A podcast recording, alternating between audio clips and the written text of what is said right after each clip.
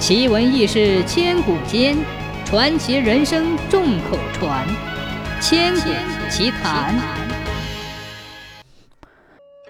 王东怀是清朝咸丰年间的翰林，教过咸丰皇帝，官任经理大臣。相传王东怀小时候家里很穷，读不起书，多亏他的好朋友林金彪的帮助。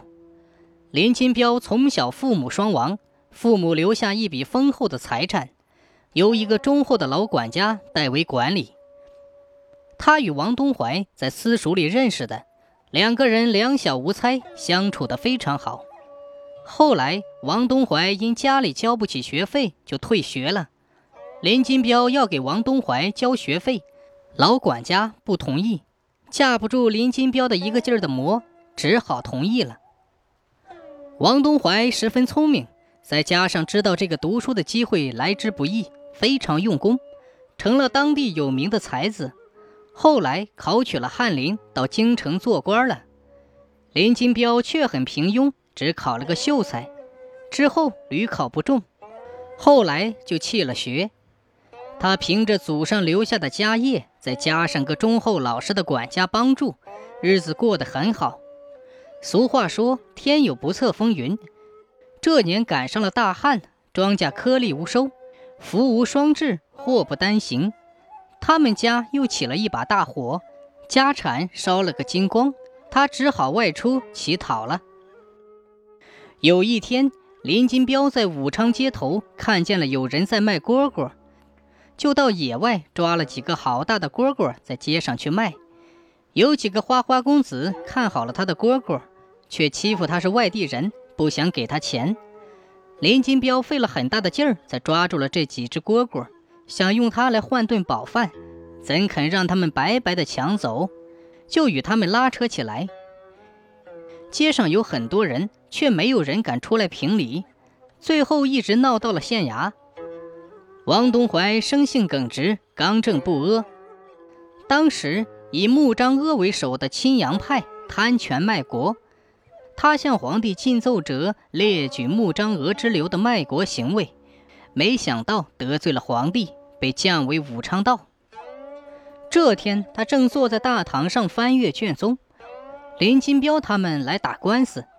他抬头一看，便认出了林金彪，忙向他使了个眼色，不让他声张。他简单的问了问情况，心生一计。他把惊堂木拍了一拍，指向林金彪说：“你叫林金彪，为什么在街上打架？”林金彪说：“回大人，小人在街上卖蝈蝈，他们几个人抢了我的蝈蝈，不给钱。”王东怀问那几个花花公子：“为什么要抢蝈蝈？”那几个花花公子说：“回老爷，我们要买。”王东怀问：“给钱了吗？”那几个花花公子说：“回老爷，还没给。”王东怀说。买东西给钱，天经地义。蝈蝈是按只卖的，几只的钱你们要一次性交齐。那几个花花公子忙跪倒喊冤。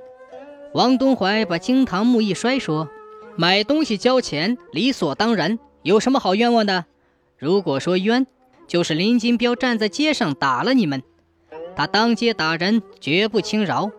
你们今天就要把买蝈蝈的钱交齐。”我判他到荒凉偏远的黑风口龙马道充军，明天一早派一百个官军押送，风雨无阻，不得有误。说完，退堂离去。那几个花花公子见林金彪被判到黑风口龙马道充军，也就不计较买蝈蝈的钱了。这黑风口龙马道就在王东怀故乡的附近，离林金彪的村子不远。当时兵荒马乱。林金彪一个人带着重金回乡，很是危险。王东怀派一百个军官，名为押送林金彪充军，实则是在保护他还乡。